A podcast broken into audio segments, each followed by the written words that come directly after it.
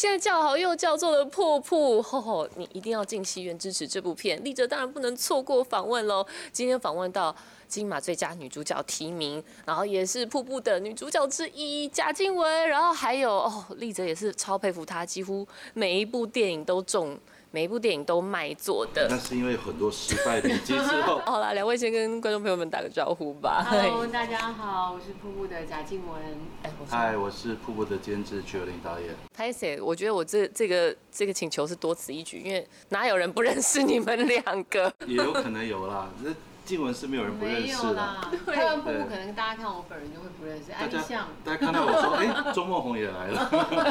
周梦红头发比较少，我是头发多一点的。因为其实你几乎是中导中岛代言人，中岛其实不太喜欢面对媒体。哦，对他他比较是创作者的角色，所以他面对媒体他会觉得，就作品在那里啊，大家要我讲什么？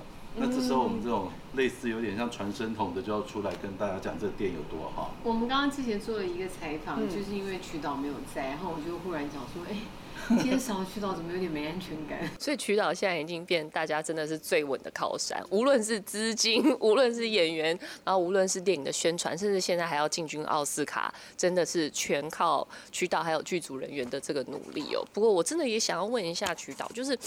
我刚刚说的是肺腑之言哦，我觉得你现在从我看到的每一部现在很强，真的是叫好又叫座的国片，科在，然后一直到瀑布，每一部都是你操作。但其实你曾经讲过一句话，说如果能够死在导演椅上是一个非常幸福的事情，所以其实你对导演的工作是非常热爱。那近几年怎么都变成监制？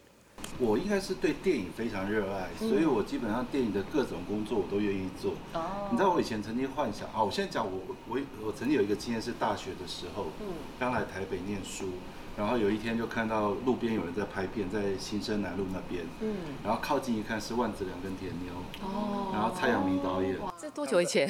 呃，不知道我十九岁、十八岁的时候，然后那个片子叫《大头仔》，嗯嗯，对，年长一点的观众还有点印象，对。然后我就我就摩托车停下来，我就在旁边看了三个小时，我就这样，然后就这样一直看人家拍片，啊，这样默默的，人家也没赶我走。嗯。然后我就觉得我我是非常喜欢看人家拍片的人，嗯。当然自己也很喜欢拍片。嗯。然后我就慢慢自己有一点成绩之后，你其实有点难去别人的现场看人家拍片，因为你的身份很尴尬啊。你来人家就去到，然后你就坐到导演旁边，然后导演在拍的时候还后面有一个人在盯着看。然后你就只好就是啊，饮料送一送，然后就赶快离开了。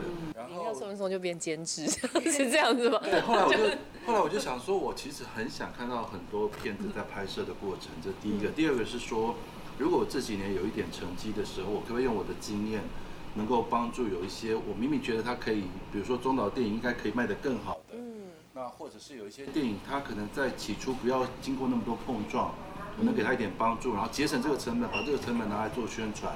让这个电影有很好的结果，那我何乐不为？那你知道我可能两年拍一部电影，可是我却可以在这两年内监制个三到五部片子，能够帮助这些片子。我觉得，因为我自己，我觉得我我我所有的积蓄或什么，其实最后留下也不知道干嘛，就干脆都投到电影。哇塞！就就是有这样的念头，所以我就很愿意去去参与几个我自己很喜欢的作品，这样子。就是中岛，其实，在还没有写剧本之前，其实就已经先约静雯跟那个王静两个人来谈，然后他是约了你们谈了之后，就决定要找你们两个演，并且开始写剧本。这个顺序我前所未见，还是说其实很常态，我也不知道。我觉得比较少吧，因为那个时候其实导演来跟我们就说了一个他想要拍的故事，然后导演就觉得。他希望我演这个母亲的角色。听说是真人真事，是他的朋友，国中的同学，然后四十年没有见，后来在听他讲他的人生故事，导演就决定有一个把他拍摄出来的念头。嗯，那我觉得也很特别，是因为你拿到剧本的时候，一开始反正他就写的是贾静雯。不是不是那个品文，对对然后有跟导演讲说，哇，导演这样我会出戏，不行不行不行，因为那个戏里面的母亲的角色实在太沉重，他也觉得可能我必须要自己要有一个人物，我才可以跳进那个角色，尽情的发挥，要不然如果是贾静雯的话，会有点错乱错乱这样。对。那我觉得庄导更特别是，他其实觉得这个演员是我未来要用的，他提早就写进来。所以他在写剧本的过程，其实在跟这些演员培养感情，是他的幻想世界的培养感情。哦。那也因为这样培培养感情之后，当他请这些演员来看到正式剧本，他觉得你就已经在这个位置，然后他们可能在看剧本也有一些惊惊讶，说，哎，有些东西跟自己的自身的某一些感情也好，或者习惯也好，有一些类似，所以，所以我觉得钟导在那个阶段其实已经在跟他的剧本跟演员谈恋爱。哎，那静雯，你有问过中导为什么你会找我来演你这个朋友？而且其实还真的是蛮悲惨的，气质非常好。对，导演就说他那时候设定想要找一个就是家教很好、气质很好的母女，嗯母女的感觉。嗯，然后所以就跟导演见完面，导演就说，反正就觉得就是他要的那个样子。那王静呢？是因为王静跟你也有点像，就外形。对对对对，因为周老师说，是是是，他是说母女，他觉得一定要有很。相像，他觉得我跟王静就是很站在一起，就是看起来无违和，看对，然后又很像母女。其实因为《瀑布》这个电影讲的是一个算是有一点呃经济还不错的家庭，对，然后在这个家庭当中产生了一些变故，那那当然要看起来就是有像在那个家庭生活的人，嗯，然后当一开始其实我们给了他非常多的演员的名。单介绍对，嗯，他就这样看，桌上摊一排，然后就开始，哎，那如果这个跟这个搭怎么样？就他后来排一排之后，就是贾静雯跟王静，这都还没有写剧本，都还没跟他们聊，连聊都没聊过。我就我就有一次问导演说。那如果万一这个演员跟你说不要怎么办？他说不会吧。他 真的，哎，他蛮有信心的。他觉得怎么可能？对。哎，那静雯有想过说不要吗？没有。其实对对啊，因为自己导演给你五块钱，你也可以。对，说片酬只有五块。没有关系。真的哦？为什么这么爱？没有啊，因为觉得对于导演们，其实都是觉得他们很不容易。那对于中岛的作品，当然之前自己很喜欢。嗯，那又觉得他叙述故事又是我，我觉得又是投其所好，就是我喜欢他讲故事的方式。那我觉得演员最幸福的就是可以跟跟你很有默契，然后很欣赏你的导演合作。到最后，我最后跟导演碰完面，导演到最后离开前就说，我就很好奇问导演说，哎，那你找谁演我女儿？他就跟我讲了王静。我说真的哦，他说你觉得像不像？说超像的，因为会觉得有一种感觉，哎，好像就是就是这样子了。就是导演的那个散发出来的那个感受，让我们都是很舒服，很想跟他合作。静雯，你演的每一个母亲的角色，无论是《醉梦者》还是先前《余恶》，然后到现在《瀑布》，其实都你跟你的真实人生差很多，而且都是一些非常辛苦的母亲。你在每一次的诠释，你觉得这哪几个角色其实是最让你揪心，而且？甚至我最近其实看到一篇报道说，你觉得瀑布让你痛苦到几乎是告别作了。这句话好严重，我吓一跳。痛苦到啦，只是那个时候跟曲导在聊天，我说因为他的那个人生的经历跟可能整个拍摄，呃，其实我是幸福的，是好的。就是罗品文的他的整个要去自我的好起来，然后包括他的经历跟他那个，当然都对我来讲是还蛮。蛮折磨的啦，然后那段时间因为又自己又出来住，然后所以会有一种，好像觉得哇掉到他的那个世界，然后跟着他很重，然后真的是用用用他的视角再去诠释，再去演他的人生，所以我会这样讲，其实是跟导演在开玩笑，就觉得说哦，我已经好像费尽所有的武功在里面了，用尽力气演品文这样，嗯。那你会不会担心，就是以后自己在真实生活中遇到像静雯这样的叛逆期？王静王静的叛逆期，对我一直在混乱，真的，然后都有静字。呃，应该是说，呃，我我其实我自己女儿也十六岁，老大，所以对我来讲也是正经历他荷尔蒙变化的时期。所以我反反而刚刚我跟你聊，就是我会跳一个思维，他当然。有他自己要去面对的辛苦啊，他的未来啊，他都要考什么啊，他的功课怎么样？所以后来有些时候好像给他们一些空间，跟跳进去当他朋友，跟他讲一些他们的语言，我觉得有时候还蛮重要的。哦，所以你反而会觉得这这部片不会让你想到，或是担心到你真实生活中可能会遇到的状况。我觉得如果遇到叛逆期，我觉得是可以接受有一些态度上的变化。但是我觉得，当他他们不可能二十四小时都是那个态度啦，就可能还会有一些和缓和的时期。那我觉得就是在他缓和时期就跟他聊用一个比较成熟的方式跟他聊，而不是母亲的方式，他们还反而比较喜欢。我觉得我比较不会是往心里放很多东西的，就是如果当我真的要爆炸的时候，我就会去找方法让那个宣泄出来，所以我不会经历罗品文的那个过程。本来是要问说，那你觉得你自己有跟品文任何相似的地方吗？我这样听起来好像好完全没有哎。我不要，因为那好辛苦哦，对不对？我觉得那个东西就是当你当然人一定会有很多的情绪啊、无奈啊或什么，可是好像你有你还是会找你到每个人的方法不一样，就寻找适合自己的方法，把心中那个堵住的那个洪水赶快把它排掉。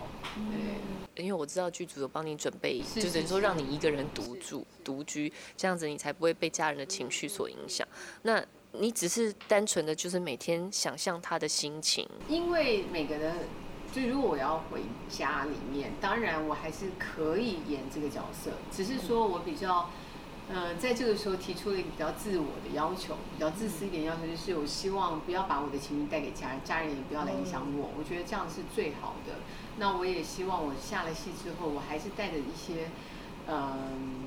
品文的一些感受，去准备第二天的功课。对，那这样子是很连串的。嗯，我不会今天还要回到家面对，比如说小孩给我的情绪，我也可能有些情绪给他。嗯，我觉得有点不是太好。所以，尤其是这个角色，别的角色我都觉得还好，但这个角色我觉得需要全新的去做一个准备。那当然也很谢谢剧组帮我租了一个房子，让我其实有一种度假的感觉。是度假吗？短暂的离开这个氛围，跳到跳到另外一个人生。那我也想问一下曲导，就是其实您跟中岛的，就是认识的过程，就你们邂逅的经历很有趣。你们是因为买炒饭所认识的，那就一个这样买炒饭的天面之缘，你就能够跳出来为他行销一部片，为挺他做这一部片，甚至要把他的片推到奥斯卡，成为台湾唯一的代表。为什么对中岛可以这样一见钟情？我我觉得其实人跟人的相处跟交往其实有一个缘分在。嗯，我觉得这一次包括瀑布，我们找到静文和小静，我觉得整个团队的组合跟我们经历到的事情，以及我们要在哪个时候上片，我我自己冥冥之中觉得好像有一个注定。我认识中岛当初一开始我也没想到我要帮他做任何的协助。哦。然后那时候只是哦遇到中岛，然后大家都在买炒饭，就闲聊一下，然后我就。很勇敢的说，中岛要不要换个手机 号码，然后就记一下号码了。那记了号码之后，中间也都没有再联络。然后，呃，后来几次，呃，有一些经验，在一些颁奖场合遇到，闲聊了一下。然后，再来比较深入的认识，是我在拍《刻在你心底的名字》那个时候。当时我跟导演，我们就在想说，我们先确立了代理人，我们想要。找一个代理人跟他很骂级的，然后看起来很 CP 的感觉的一个人，那我们又不希望找真实的演员，就是说那个会感觉有点虚假，我们希望那感情很真实。是。所以后来就想了半天，那就想到，哎，中岛常常找代理人来拍，那是不是我们可以找中岛来跟他对戏？而且我有一个论点是。好的导演应该都很会表演，你同意吗？来问一下影后。对，就 他有时候他只是敢不敢表演，或者想不想表演而已。所以我就想中岛应该也很会表演。那那时候就这样想，就打给他。然后中岛那时候没有立刻回绝，他还有在那里犹豫半天。然后他就说：“那请问戏里头我是属于主动的一方还是接受的一方？” 他很在乎，他要很 man，他要很 man，他要是主动的一方。我说：“我当然说你是主动的一方啊。”然后后来他他就跟代理人聊，代理人说：“我才是主动的一方。”然后两个人就在那里争，然后再来就是感觉好像有一点在思考，然后他就说，呃，他最最后问问问到说，呃，那会有吻戏或者亲热戏吗？我说导演，你如果想要，我可以安排。后来我一讲这个事情，他就说，啊，算了算了，我还是不要演好。就他认真的开始思考这件事之后，他就说不要，因为这样子开玩笑之后，发现哎，中岛其实很幽默。然后我也就在我们电影拍完之后，其实我们剪了。剪到后来剪不下去是两个多小时，嗯，刻在你心的名字，然后就请中导帮我看，然后我们就整个连剪接师，然后就到他那边，然后就这样一一整个下午就剪掉了半小时，嗯，所以才到后来的长度。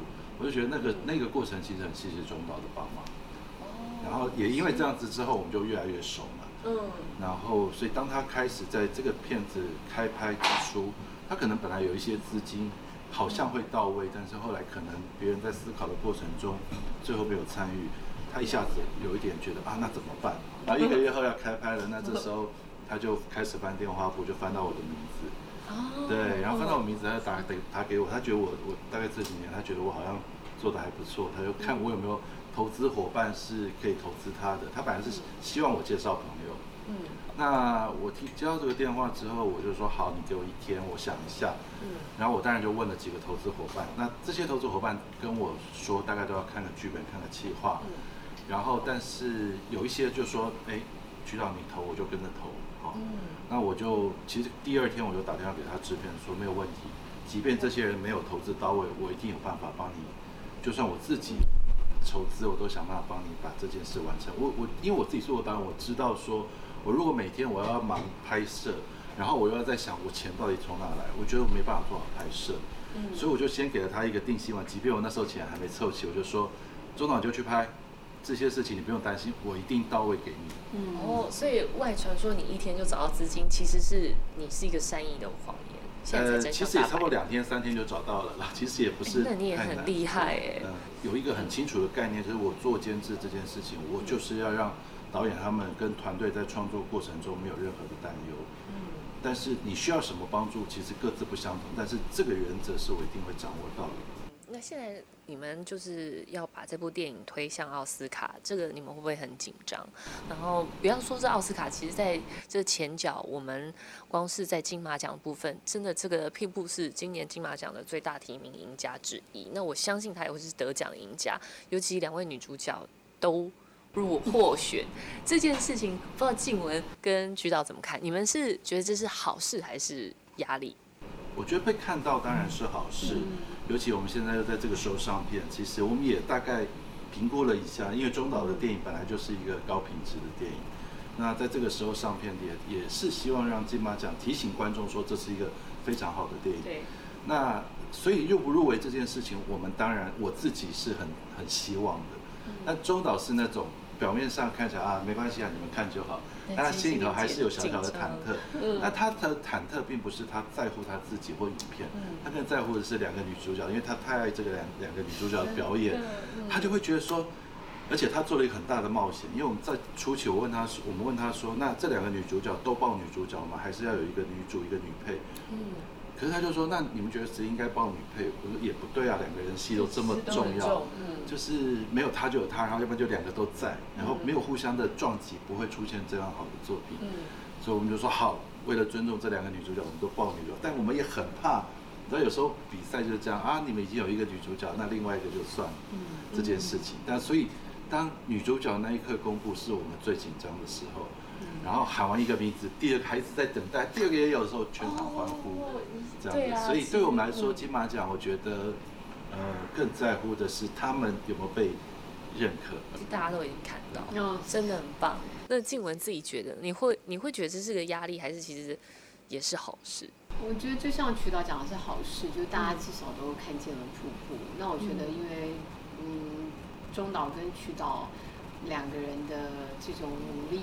我觉得那个是需要被看见的。那当然，每一次问到就是金马，比如说关于女主角问题，其实我们两个都很互相祝福，因为这就是一个其实又套一句很老的话，就真的被看见、被入围这件事情就已经很棒。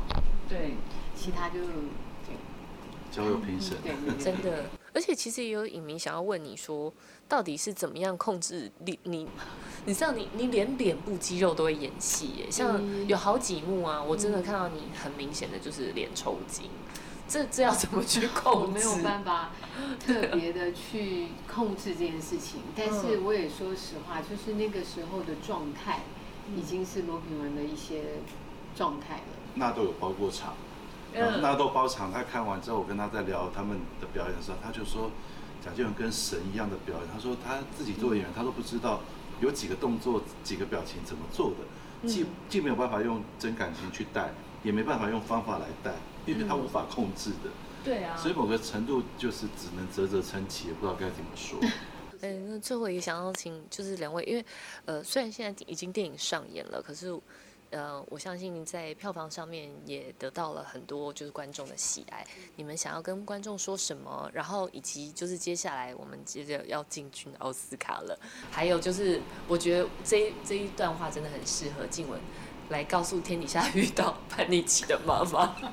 静文刚刚在私底下安慰我的，我觉得蛮受用，所以我也 有点私心，想要借机让你跟大家讲一下。